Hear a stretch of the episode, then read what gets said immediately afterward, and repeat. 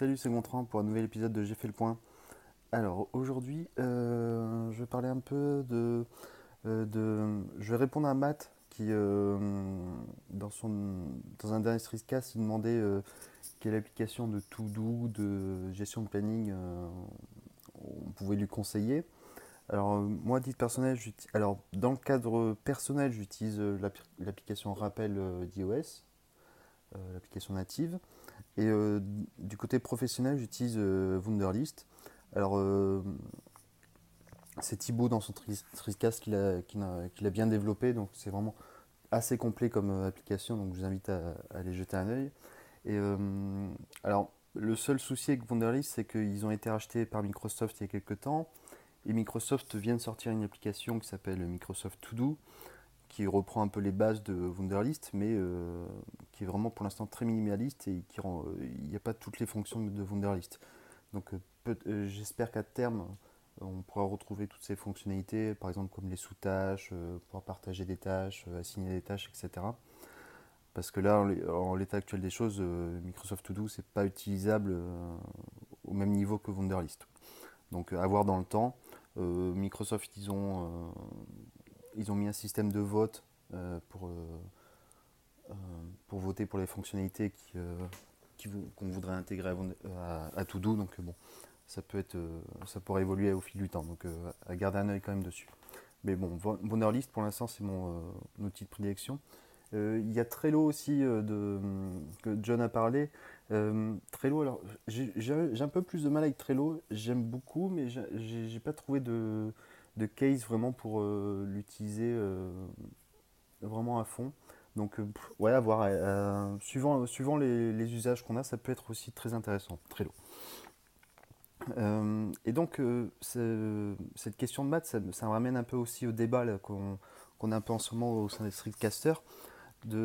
Est-ce qu'on fait. c'était une idée de- d'Estelle, du podcast Qui est-elle, enfin de son streetcast Qui est-elle, et de son podcast Le Café des Créatrices.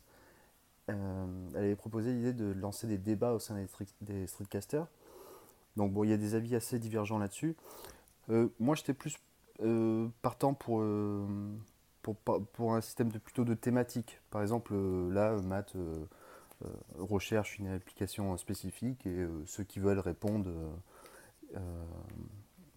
sont- même pour ceux qui n'écoutent pas tous les streetcasts, je pense qu'on peut réussir à, en résumant à limite euh, au début de son intervention euh, la demande ou le, le sujet euh, qui a été évoqué.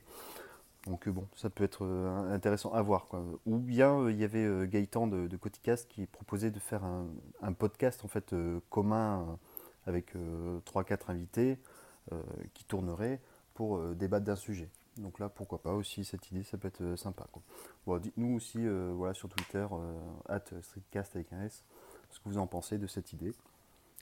Et euh, pour revenir sur, euh, Gaëtan, euh, alors sa femme lui a offert un bon pour un tatouage. Alors moi, bon, moi j'ai des tatouages depuis très longtemps. Là, j'en ai refait un il n'y a pas assez récemment.